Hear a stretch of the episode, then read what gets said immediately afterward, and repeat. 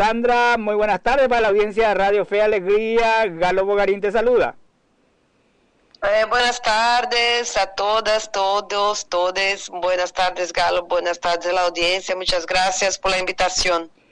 Sandra, gracias por el tiempo y bueno, por ayudarnos a mirar un poquitito qué está pasando por Brasil. Pero antes de, de, de hablar de Brasil, un poco tal vez también del contexto de América Latina, es importante saber que estás ligada a una organización que, que va luchando a nivel internacional y que se denomina Jubileo Sur. ¿Puedes comentarle la, a la audiencia qué es Jubileo Sur, Sandra?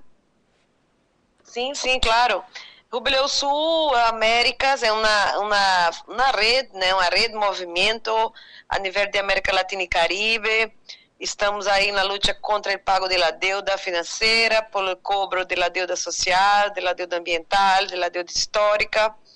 Eh, trabalhamos também com la, o tema de direitos humanos, em la defesa dos defensores, defensoras da natureza e dos direitos humanos também, e, e, e, denunciando também os processos de militarização eh, que ocorrem em nossa região, não, do mundo, e criminalização também dos movimentos sociais.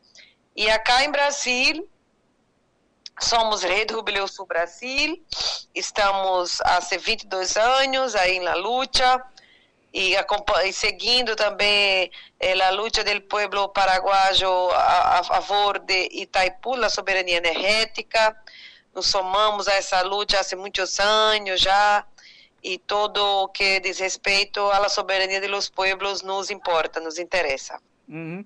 Entonces, básicamente, el, el eh, uno de los ejes principales tiene que ver con, con, todo el tema de la deuda, deuda, la deuda externa, la deuda social, todo esto que hablaba también de la deuda de procesos históricos, el tema de la defensa de los pueblos y de la naturaleza, son así como los ejes grandes que tiene Jubileo Sur América, Sandra.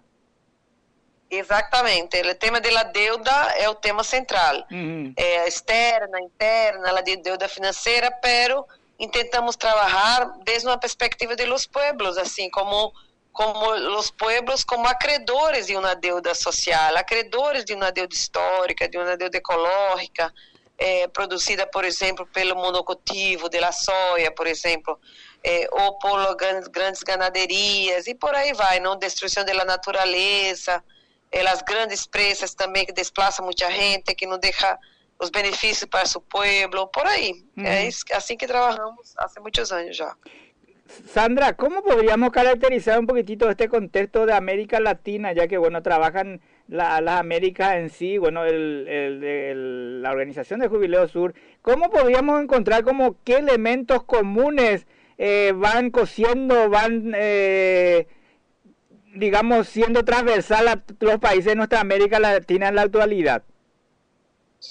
Estamos a vivir um momento muito complexo no mundo, não? Agora toda uma ameaça de, de guerra mundial, que não sabemos se sai, se não sai, a disputa por recursos naturais, a disputa por riquezas, que passará com a Europa, por exemplo, sem o gás de Rússia, e por aí vai. Então, há um debate tremendo em torno de los recursos naturais, não? E aqui, América Latina e Caribe, principalmente acá, América do Sul, é extremamente rica em recursos naturais, não? Não somente em petróleo, pero em gás, em terra, em biodiversidade, em água, em energia, tudo isso. E isso está em disputa em el mundo, como sempre houve essa disputa por, por, por recursos naturais acá em América Latina, como dizia já Eduardo Galeano, as venas abertas, todo o processo de colonização que há 520 anos, ou mais, mais de 500, quase 550 anos, é, tem que ver com isto, com a colonização, a superexplotação, e isso se aprofunda nesse momento de crise mundial, não? Há, de, de hecho, uma corrida por privatizações, as privatizações das empresas estatais, por mais cobro de la deuda financeira pública, há toda uma disputa pelos territórios, os conflitos com o povo indígena, os conflitos com os povos originários, todos acá em nossa região, tem que ver com essa crise mundial, aonde para nós outras e nós outros da periferia do capital, não, significa mais explotação, mais violência e mais perdas de direitos. Então, E assim vamos. Há avanços, obviamente, na região, não? Com governos mais progressistas, mas também há retrocessos, não? É o que passa em Paraguai, o que está passando agora, com, esperamos que domingo possamos cambiar, com o governo de Bolsonaro em Uruguai, em Peru, em Equador, não? É, aonde governos de direita, não? Continuam, é, é, vamos dizer assim, governando seus pueblos temos avanços aqui na região, como Colômbia, não? recentemente, uma vitória histórica, e esperamos que domingo também possamos ter aqui em Brasil uma vitória histórica com Lula vencendo na primeira volta. É, e assim estamos trabalhando para isto. Uhum. Mas assim, a América Latina sempre foi é, um, um território extremamente rico, não? É, e sempre na mirada de, las, de la ganância eh, del piso de arriba que piensan que nuestros territorios, nuestras gentes están a disposición de ellos para bien su bien eh, placer, vamos dizer assim. Bel prazer, prazer. Pero não, somos um território também, território de luta, de resistência, e nisso estamos há quase 450 anos, não? Uhum. 550 anos, desculpa. Sandra, y un poco entrando en Brasil, esto señalaba ese se espera el domingo, estamos a prácticamente 3, 4 días de, ese día domingo eh, que se realizan las elecciones allí en Brasil. ¿Cómo está el escenario? ¿Qué se puede comentarle a la audiencia de Radio Fe Alegría acerca de cómo está la calle, qué se escucha, cómo están, digamos, posicionados los candidatos? Sabemos que hay como siete, ocho candidatos a la presidencia, bueno, dos de ellos con más intención de votos bueno, un poco eh, la disputa también de modelos de esos, eh, de esos dos, de esas dos propuestas. Bueno, eh, ¿cómo se está dando ese escenario ahí en Brasil en estos últimos días previo a las elecciones? Mira, estamos a, a tres días de la elección, tres días, estamos en la contaje regresiva eh, para domingo. Eh, hasta ahora Lula está à frente, Luiz Inácio Lula da Silva, com 47% das intenções de votos. Bolsonaro está estacionado há muitas semanas a 33%, então são 17% a diferença hoje entre primeiro e segundo lugar. A grande imprensa, a grande mídia, os setores da burguesia e etc., intentaram emplacar uma terceira via, vamos dizer assim, um terceiro caminho entre Bolsonaro e Lula, mas não lograram. Eh, Lula sigue crescendo nas encuestas, cada semana um, 1%, 1%, e sigue adelante nas encuestas.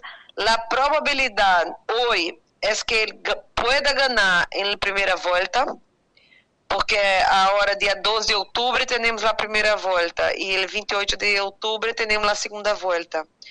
Eh, com o fenômeno de crescimento de Lula, é, cresce também seus candidatos a governador nos estados.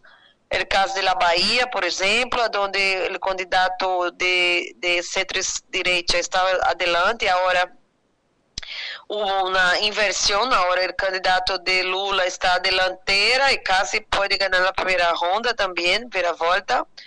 Então, as pedras se movem muito rapidamente por acá. Eh, a gente, a violência política também é, muita violência política. Todos os dias são casos de gente que ayer houve uma cotichada, ante, é, é, outro dia uma, um palo na cabeça de uma chica, outro dia uma mulher embaraçada que também sofreu ataque violento porque estava na calle é, fazendo é, é, campanha eleitoral, campanha política para os seus candidatos de esquerda. Ou seja, não sabemos como estará eh, a atmosfera hasta domingo. Eh, se espera, eh, temos que ter muito cuidado, estamos orientando a que ninguém se saia na calle em grupos, em coletivos, não, não se saia solita, com, com camisetas e tudo isso. Há um, há uma, é um clima, digamos assim, contraditório. Há um clima de medo, ao mesmo tempo um clima de muita esperança e alegria. Por exemplo, no último domingo, agora, no último domingo antes da eleição, houve praticamente em todo o país um, uma espécie de carnaval fora de, de época. Um, bloques, é, é, música, a gente toda na calle, uma alegria muito grande, muito grande, uma adesão popular muito forte.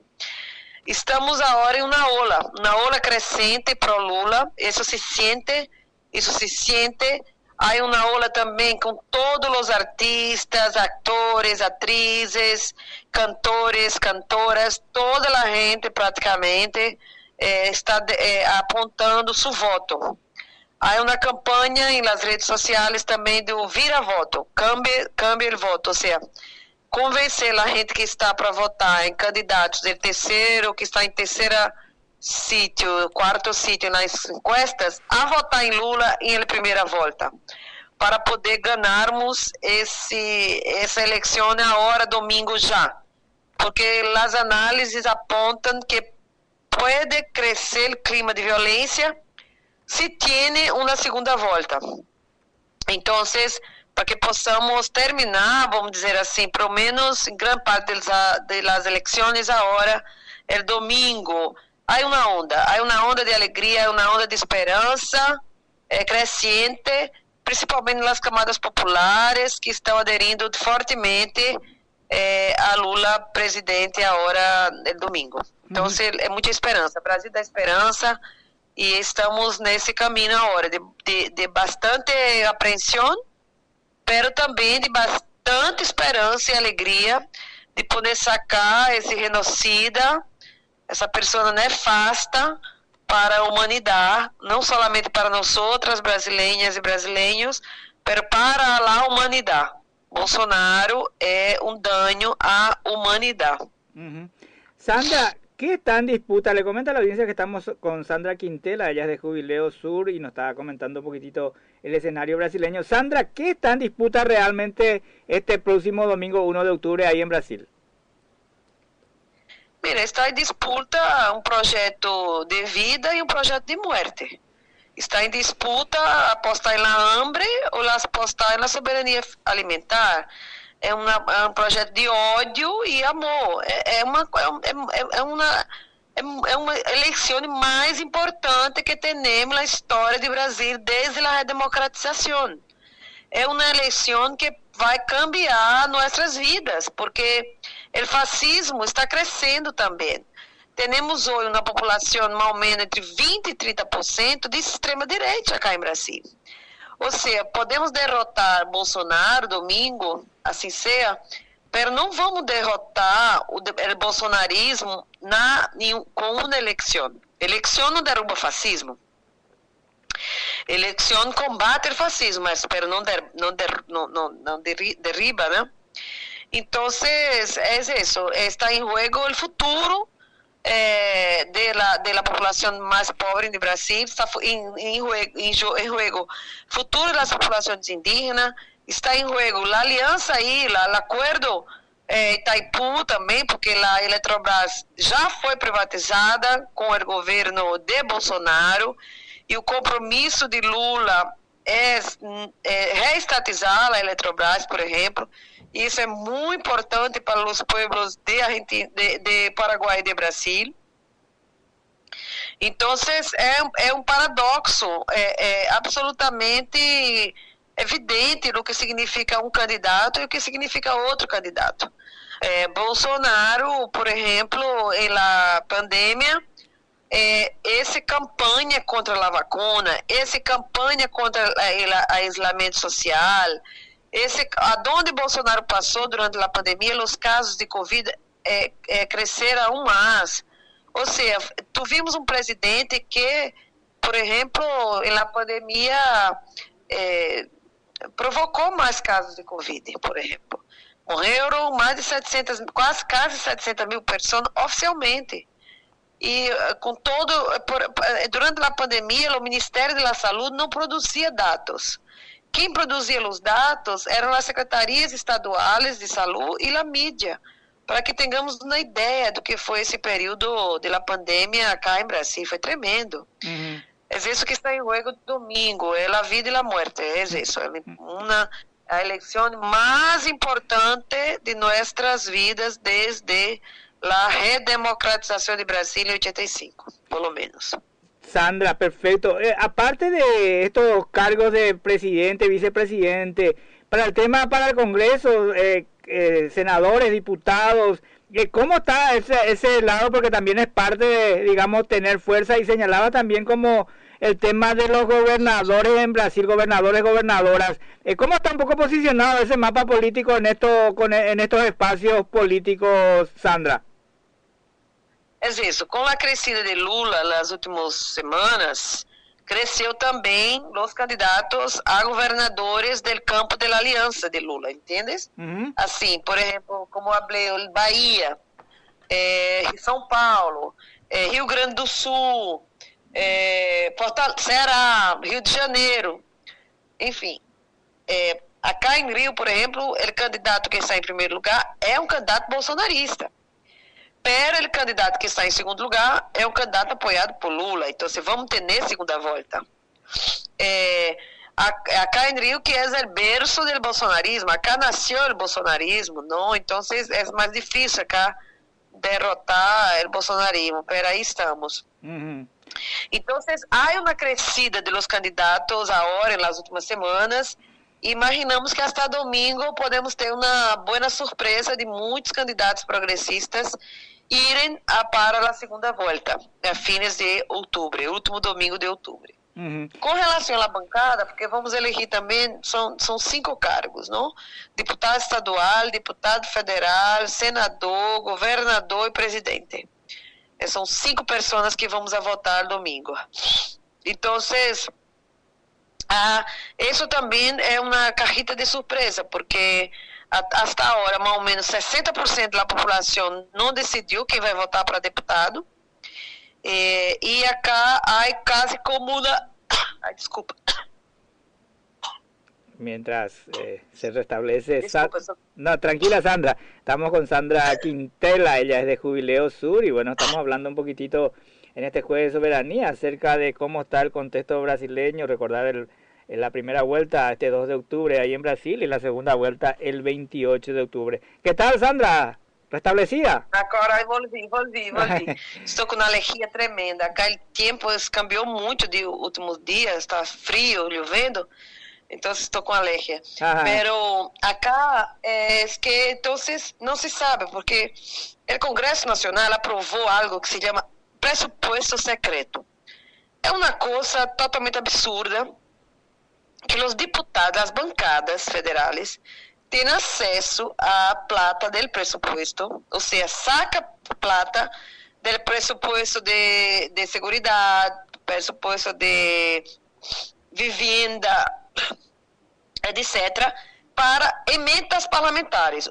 Não precisa ser projeto, não precisa, ser, não precisa prestar contas, e os deputados têm acesso a uma plata tremenda é, para que tenhamos uma ideia, o presidente da Câmara, que é um, um, um ultra-bolsonarista, Arthur Lira, que é de um estado pequeno de Nordeste, Alagoas, inclusive meu estado, ele teve acesso a quase um milhão de reais somente de emendas parlamentares. Essa plata vai utilizar ele e muitos para a campanha eleitoral. Então, há benefícios, entre comillas, para las, para las pequeñas ciudades del interior, ahí los prefeitos en troca garantiza los votos y sabemos la industria del voto. Uhum. Eh, acá en Brasil es muy fuerte la industria del voto. Por, não é por acaso que os mesmos há deputados que estão na Câmara que tu não conhece, nunca ouviu, escutou, nunca ouviu, ouviu, ouviu nada sobre essa pessoa, como Bolsonaro, por exemplo, foi deputado 27 anos, nunca aprovou um projeto de lei e que se perpetua, se perpetua, se perpetua na política institucional com esto, com a indústria do voto, com a indústria eh, de las eleições, pero há candidaturas muito fortes esse ano de esquerda e esperamos que a legislação eleitoral não facilita a la esquerda, cria uma série de, de, de de, de problemas, vamos dizer assim, de é, é, barreiras de, de, de é, para que não facilite a, a, presença de pequenos partidos ou, ou etc. Então, temos muita coisa desfavorável, pero temos também, ao mesmo tempo, essa ola que estamos em Brasil agora. É como se fosse a final do Mundial. Uhum. É uma, uma ola assim. Se tu eh, caminas por las calles, se tu miras as redes sociais e tudo mais, apesar da burbuja das redes sociais, sabemos que é assim, pero a atmosfera é elegir Lula agora em primeiro turno, elegir uma bancada federal, estadual, governadores, senadores.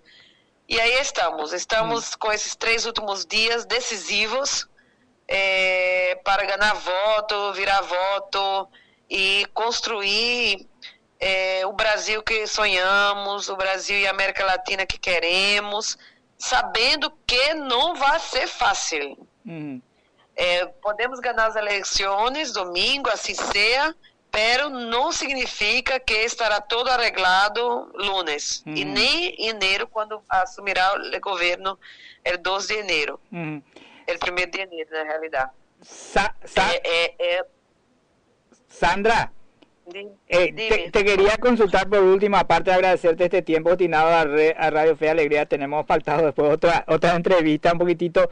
Eh, este sentido que señalaba Sandra, eh, que dentro de esta disputa, lógicamente, está también el tema del Electrobras hoy privatizado durante el gobierno de Bolsonaro, bueno, en caso de que gane Lula, volver a restatizar Electrobras por un lado y por el otro lado el tema de Itaipú. El tema energético, ¿cómo juega en estas elecciones? Se, se discutió mucho, se habló del tema, eh, incide no incide. ¿Cómo podemos hablar en unos minutitos sobre este tema?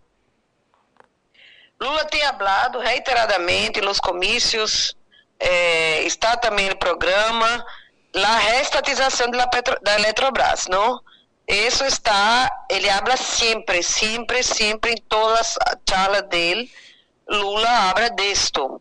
Y los compañeros y compañeras electricitarios, las asociaciones, de los sindicatos y todo eso, están también trabajando mucho para elegir una bancada federal que también apoie los procesos en el Congreso para la reversión para a suposta reestatização que sonhamos e, e, e lutaremos.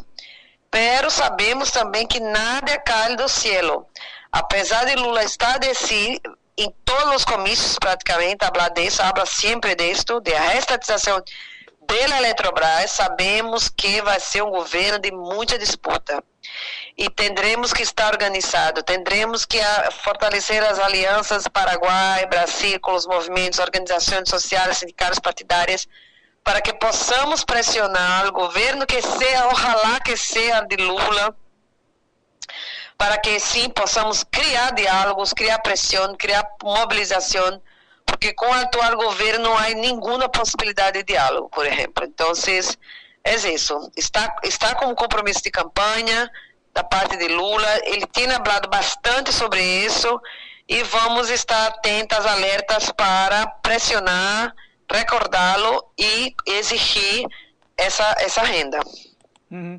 Sandra, muchísimas gracias por este tiempo. Bueno, esperemos eh, a partir del domingo, en la próxima semana o la siguiente, poder hablar y bueno, esperando haya buenas noticias de ese lado del Brasil y bueno, que se puedan avanzar también en mejores procesos para el pueblo brasileño, Sandra. Agradecerte este tiempo para Radio Gracias. Alegría. Gracias, Galo. Ya está domingo, está la victoria.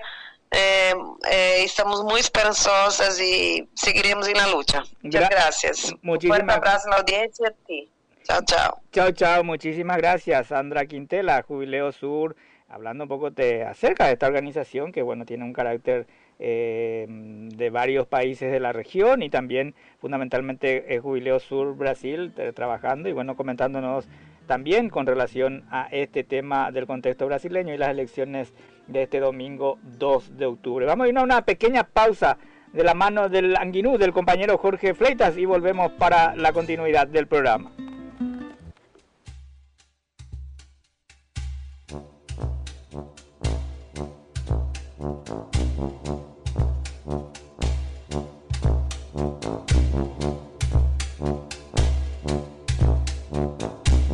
Estaba a ladeiria e mi amor me llamó al ver la banda pasar cantando cosas de amor. Y mi gente sufrida despidió al dolor al ver la banda pasar cantando cosas de amor. El hombre serio que contaba dinero paró, el farolero que contaba victorias paró, la enamorada que contaba paró para ver, oír y dar paso.